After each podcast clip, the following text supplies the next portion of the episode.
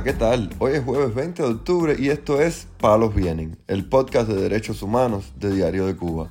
Palos Vienen, un programa de Diario de Cuba por la defensa de los derechos humanos. Hoy comentaremos sobre la protesta popular desarrollada en la noche del martes en la localidad de San Andrés, Holguín, donde decenas de vecinos salieron con cacerolas a reclamar la restitución del servicio eléctrico y pedir libertad.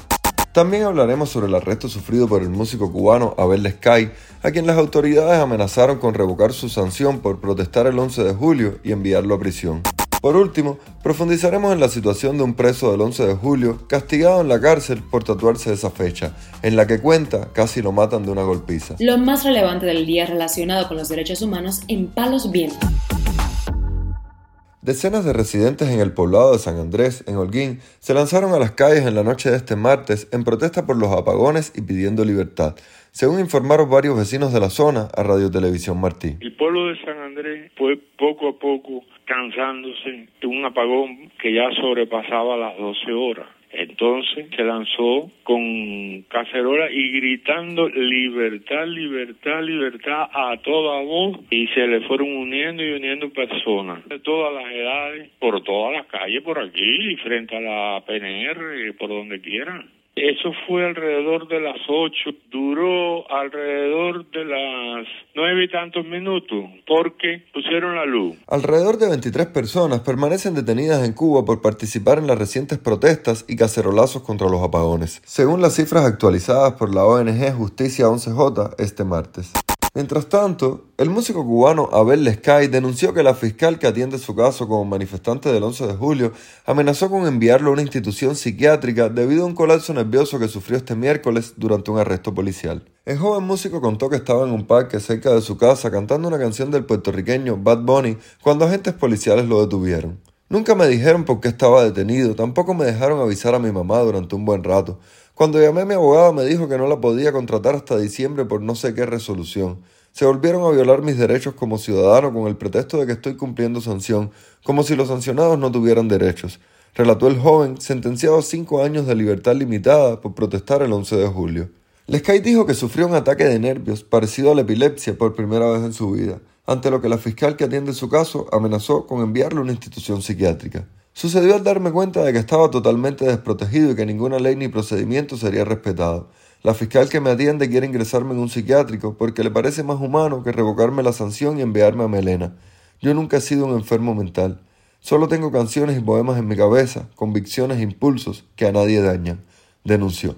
La condena impuesta a Sky a mediados de junio establece que solo puede salir de su domicilio por razones de trabajo y estudio. Por otra parte, la activista cubana Yamil Calafita ofreció detalles a Radio Televisión Martí del juicio por el que fueron sentenciados 14 participantes de las protestas del 11 de julio en Cuba, quienes recibieron condenas de hasta 10 años de prisión. Podía entrar solo una persona, no podía haber nadie por fuera. Eran tres días de juicio, finalmente solamente fueron dos. Como siempre todo, una falsa, todo un montaje y estuvieron más de un mes para darle la sentencia. La sentencia se la dieron la semana pasada, fue lo mismo que la petición fiscal. palos viene. El prisionero político cubano Jordanis Díaz Sánchez, quien se encuentra en una cárcel de Mayabeque por manifestarse el 11 de julio de 2021, fue castigado en el penal por tatuarse en su brazo la fecha en que iniciaron las históricas protestas contra el régimen comunista. Su hermana, Madeleine Hernández Sánchez, denunció la situación del prisionero político en un video divulgado por el Observatorio Cubano de Derechos Humanos. Soy la hermana de Jordanis Díaz Sánchez, el cual fue detenido el 11 de junio por la manifestación en las calles. Eh, lo tuvieron detenido un año injustamente, lo golpearon, lo agredieron verbal y físicamente. Todavía se encuentra eh, preso, le pidieron 11 años, se lo dejaron en 6. Todavía se encuentra en Huira de Melena, donde yo lo vi la última vez, allí preso, esperando un traslado para su provincia natal, que es Camagüey. Y bueno, esperando.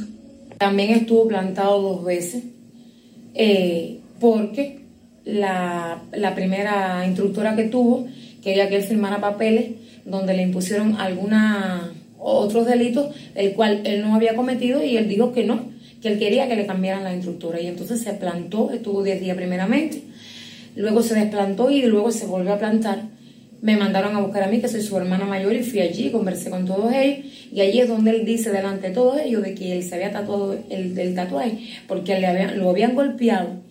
Y me preguntaron que por qué no había acusado, y les dije que porque yo no tenía cómo probarlo, porque en ese día que mi hermano fue golpeado, ni me lo dejaron llamar por teléfono, ni me dejaron verlo tampoco. Y entonces no se pudo hacer nada. Él se tatuó en su brazo el 11 de junio. Eh, y ha sido castigado por eso. Y tal vez por eso tampoco le hayan querido mover para la provincia de Camagüey, porque lo primero que me dijeron allí, que me preguntaron es, mira lo que él se tatuó. Y él me dijo que se había tatuado eso porque él pensó que ese día él se iba a morir de la golpiza que le dieron. Según la ONG Cubalex y el colectivo Justicia 11J, tras las protestas del pasado año se han dictado cerca de 600 sentencias, algunas de ellas de hasta 30 años de cárcel. Palos Vienen, un podcast de derechos humanos de Diario de Cuba con la producción y conducción de Mario Luis Reyes. Muchas gracias por acompañarnos este jueves en Palos Vienen, el podcast de derechos humanos de Diario de Cuba.